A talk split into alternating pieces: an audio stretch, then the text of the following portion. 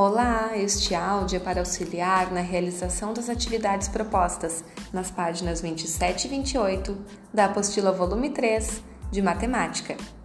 Vamos lá! Sequências e mosaicos.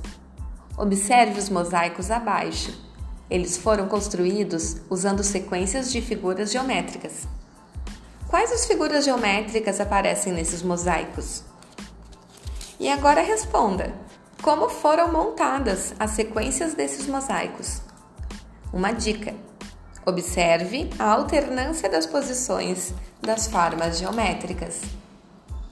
Na página 28, observe a sequência de cores e continue pintando os mosaicos. Descubra quais são os segredos desses mosaicos. Agora é sua vez. Use os quadradinhos abaixo para inventar um mosaico. Tenho certeza que ficará lindo. Bom trabalho!